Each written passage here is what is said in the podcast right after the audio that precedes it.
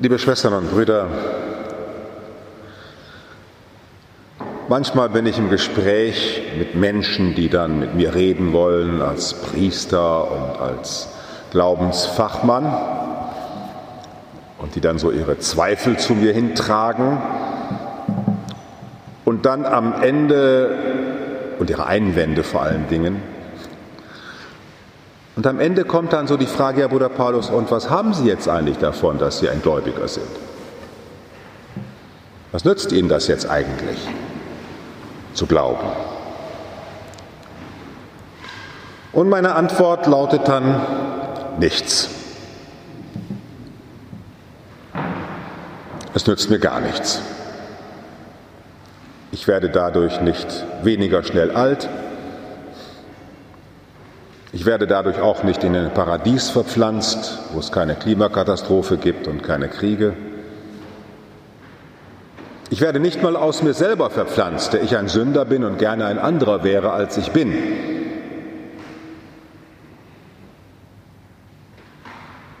Ich werde auch nicht ein heiligerer oder besserer oder ethischerer Mensch. Es nützt mir eigentlich gar nichts zu glauben. Ja, warum soll ich dann glauben?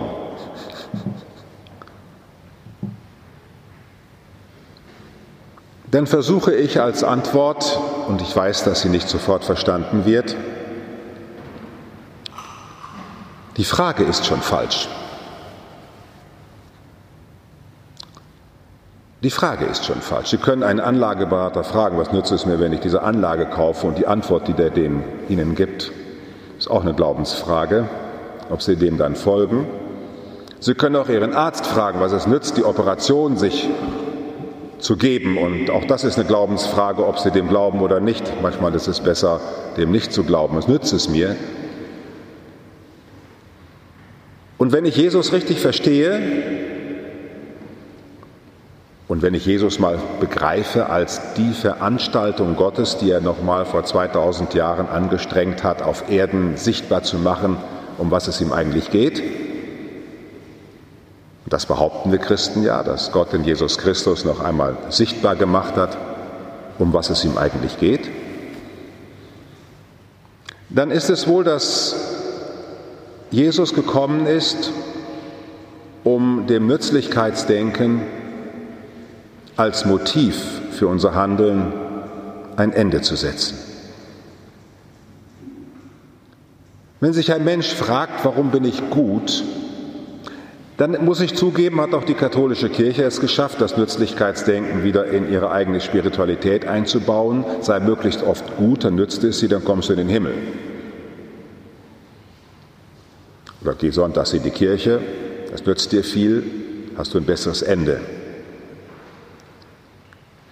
Das müssen wir zugeben, das ist auch, also in meiner Erziehung hat das nicht mehr so eine große Rolle gespielt, aber es sind ja noch einige hier, die ein ganz klein bisschen älter sind als ich. Und von Luther wissen wir ja, die Tetzel predigt, wenn man die Geld in die Kasse klingt, die Seele in den Himmel springt. Das Nützlichkeitsdenken hat sich dann in der Kirche auch wieder breit gemacht, weil es ja so praktisch ist, Leuten zu sagen, mach dies und mach das und möglichst bei uns, und dann kriegst du das und das dabei raus. Das bereitet uns, liebe Schwestern und Brüder, in der Verkündigung des Glaubens heute große Probleme. Weil in einer kapitalistischen Welt, in der alles darum geht, dass man etwas kauft, was einem was nützt, Gewinnmaximierung, Profitmaximierung, steht auch der Glaube ein bisschen in dieser Gefahr, dass er von Menschen angeschaut wird, wie habe ich den besten Benefit davon. Dann gehen Sie mal nach Hugendubel, da können Sie eine ganze Reihe sehen, Spiritualität, wo Ihnen erzählt wird, meditiere mehr, dann wirst du ruhiger oder lies öfter in der Bibel, äh, dann wirst du reicher und hast bessere Geschäftsbeziehungen. Es wird dir glücklicher werden. Ich weiß nicht, was man alles dann so wird, wenn man das alles macht. Es ist nützlich zu glauben. Wie gesagt, die Kirche hat selber das über Jahrhunderte so gemacht und praktiziert. Auch das Ordensleben ist so erklärt worden. Die Leute, die ins Kloster gehen, die kommen auf jeden Fall ein bisschen schneller in den Himmel. Sagen die Leute, die nicht wissen, wie es im Kloster zugeht. Ja. Aber was ist jetzt eigentlich, wenn wir heute gefragt werden und wenn ich gefragt werde, was ist das eigentlich mit dem Glauben? Dann werden wir wohl irgendwie wieder zu diesem Jesus von Nazareth gehen. Ich meine, wir könnten auch in den Koran gehen und ehrlich gesagt würde man ähnliche Antworten finden oder auch in den Hindu-Schriften und natürlich in der Tora. Aber wir sind Christen und wir sagen, sein Licht und sein Dasein ist uns irgendwie Orientierungspunkt und da ist auch noch mal etwas los, was besonders ansprechend ist. Dann schauen wir auf Jesus und äh, man könnte sich ja mal fragen, und da geht es dann schon los, und wenn wir von dieser Seite die Evangelien lesen, werden Ihnen die Augen aufgehen und da will ich Sie ein bisschen zu einladen, dass Sie neu glauben, dass Sie neu schauen. Dann werden Sie erkennen, wenn Sie auf Jesus schauen, dass er praktisch in seiner ganzen Mission versucht hat, den Menschen dieses Denken auszutreiben. Das Evangelium heute ist ein Beispiel dafür. Und es gibt viele andere Stellen, aber wir können auch mal grundsätzlich fragen, was hat es Jesus genützt, ans Kreuz zu gehen? Was hat es ihm genützt, dass er keinen Stein hatte, wo er sein Haupt hinlegen konnte? Hat er aus diesem, ich nenne mal das Wort, das dann in der Philosophie dafür gebraucht wird, hat er aus einem utilitaristischen Denken gelebt? Hat er aus einem Nützlichkeitsdenken gelebt? Hat er einen Plan gehabt?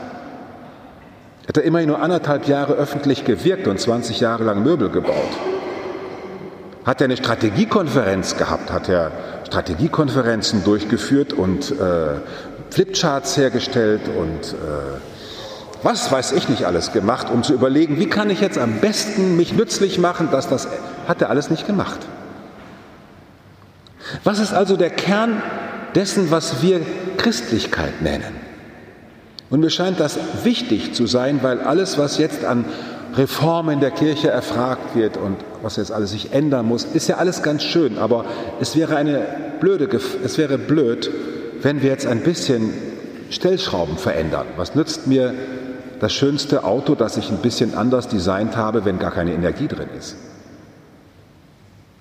Also es geht mir darum, und da will ich Sie einladen, das kann ich natürlich jetzt nicht die nächsten drei Stunden machen, ich habe ja nur noch vier Minuten, ich will Sie einladen, dass Sie einen neuen Blick wagen. Und was könnte der neue Blick sein? Der erste Schritt wäre, dass Gott in Jesus Christus sich uns angeboten hat, ohne einen Nutzen davon haben zu wollen. Gott ist Mensch geworden für uns. Das ist eine ganz alte Formel in den Apostelbriefen. Christus ist für uns gestorben, nicht für sich. Nehmt und esst alle davon. Das bin ich für euch. Und bei, wenn man so dann in der Kirche da kniet und dir zuhört, dann könnten Sie mal fragen, was nützt dir das, dass du das jetzt machst, Jesus? Dann würde man feststellen, er tut es einfach, er tut es einfach. Und dann können Sie die Gleichnisse Jesu lesen und dann werden Sie entdecken, wie viele Gleichnisse erzählt. Er erzählt davon, wie einfach etwas geschieht. Heute ist Erntedanktag. Niemand von uns hat einen, ein, ein Korn wachsen lassen. Das wächst einfach. Niemand von uns hat jetzt irgendwie auch sich dahin organisiert, wo er gerade steht. Also, dass sie die Mutter hatten, die sie hatten, haben sie ja nicht geplant. Und dass eine Mutter sie begleitet hat, hoffentlich nicht mit dem Gedanken, was nützt es mir, Mutter zu sein. Was nützt es mir, dass ich dich habe? Das ist ein völlig abwegiger Gedanke. Wir haben das irgendwie drin, dass wir spüren, in unserem Menschsein ist mehr drin, als sich zu fragen, was habe ich davon?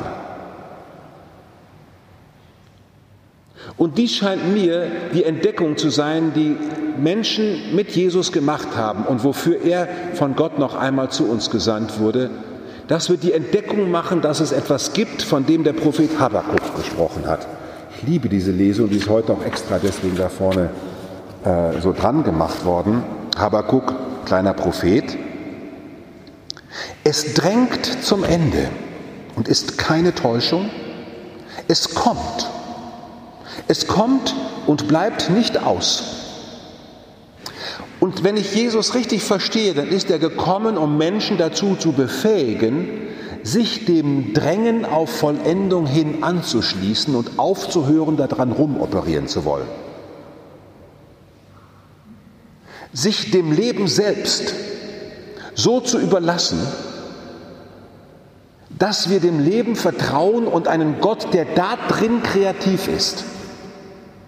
Jesus nähert sich einem Blinden an und indem er sich dem Blinden annähert, entdeckt der Blinde, wie viel man sehen kann, wenn man seine Augen nicht gebrauchen kann.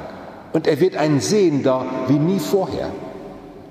Da liegt eine Dame bis hoch in die 90, jahrelang gelähmt im Bett, ist pflegebedürftig und bringt sich einfach Gott entgegen, dem sie sterbend sich entgegendrängt und vertraut diesem vollendenden Gott. Und jede Frage, ja, was hat sie davon, was nützt es denn, ist völlig abwegig. Es vollzieht sich hier das Leben. Es ist mir überhaupt nicht bange bei dem, was der Kirche jetzt passiert, ob sie 100.000 weniger oder mehr Mitglieder hat. Also, das ist sowas von egal. Es ist wirklich sowas von egal. Da drin sind halt Menschen, ob es zwei sind oder sieben oder hundert oder wie auch immer, die die ganze Welt darauf aufmerksam machen wollen, es ist in der Welt und in der Schöpfung ein Drängen hin, das will zum Aufblühen und zum Vollenden hin. Beruhigt euch, Leute. Ja, es ist schlimm. Wir haben viel Schlimmes zu erleben in dieser Welt und die Bibel kennt dafür die Worte Geburtswehen und es ist natürlich nicht alles dann Lobe den Herrn, gar keine Frage. Ein Blinder, der blind bleibt, sagt mir, was habe ich jetzt davon, als Blinder gläubig zu werden, wenn ich nicht mal so richtig sehen kann, so wie ihr? Dann heißt meine Antwort, du sollst auch gar nicht so werden wie ihr. Werde einfach so, dass du dich Gott überlässt und seinem Geheimnis. So haben die Märtyrer gedacht. So denken die Menschen, die mit Christus versuchen, eine Proexistenz zu sein, ein für euch und für alle zu leben. Das wird nicht immer gelingen, aber es ist die Essenz der christlichen Spiritualität, dass wir, wenn wir uns hier versammelt in diesem Fitnessstudio der Liebe, der Seele, wenn wir uns hier versammeln, dass wir hier aufatmen in einer Welt, die uns ständig antreiben will. Und die kann uns ruhig antreiben, die bringen uns keinen Schritt vorwärts. Sie können an einen Salatkopf ziehen, wie sie wollen, der wächst nicht schneller. Und so wächst auch in den Menschen und in der Weltentwicklung nichts schneller wie Gottes Will. Dem sich zu überlassen, dass sich in der Welt ein erlösendes und kreatives Handeln ereignet, das ist das, was die Alten Frömmigkeit genannt haben. Ein frommer Mensch wartet auf die erselige Erfüllung seiner Hoffnung. Unser ganzes Beten will nichts von Gott, sondern sagt, wir haben verstanden, wir kommen dir entgegen. In Wörtern, in Musik, in Architektur, in Gemälde, ich weiß nicht was alles. Wir werden, über, wir werden morgen Abend hier in der Kirche den, den Tod des heiligen Franziskus feiern, den Transitus, eine alte franziskanische Liturgie, das Sterben des Franziskus, wie er von der Welt geht, der ganz arm leben wollte, dieses ganze arme Leben war ja nicht eine Meisterleistung von ihm nach dem Motto, der hat aber toll was geschafft. Und was hat es ihm genützt eigentlich? Auch nicht viel. Außer ein paar Wundmale am Ende und eine völlige Verzweiflung über 10.000 franziskanische wild gewordene Handfeger, die nicht mehr zusammenzuhalten sind. Und am Ende lässt er sich nackt ausziehen und auf den Boden legen. Und sagt dann, Brüder, lasst uns endlich anfangen. Bis jetzt haben wir noch sehr wenig getan. Und er überlässt sich der Kraft, die ihn kreiert hat. Ich möchte Sie einladen, liebe Schwestern und Brüder, dass Sie fröhlich in den Herbst gehen. Ja, wir haben Ängste gesellschaftlich, gar keine Frage. Alles, wir sollen den Verstand einschalten, ist ja auch getauft. Aber wichtig ist, dass wir mit einer tiefen inneren Gewissheit durch die Welt gehen, dass sich Vollendung ereignet. Lesen Sie den Propheten Habakkuk heute Nachmittag. Erst zu einer bestimmten Zeit trifft es ein. Es drängt zum Ende. Es kommt und bleibt nicht aus. Lasst uns auch heute wieder dieses Geheimnis feiern, das einen riesigen Kaiser Karl überlebt hat, ein drittes Reich überlebt hat, das auch ein Putin überleben wird und Kriege überleben wird, das allen möglichen Quatsch, den es in der Welt gibt, überleben wird, weil diese Stiftung, diese Stiftung ist der Welt gegeben, damit sie daran immer neu wieder geheilt wird. Und wenn wir dieses Heilmittel heute wieder in Empfang nehmen, dann lasst uns voller Freude in Empfang nehmen die Kraft, die uns vollenden wird. Amen.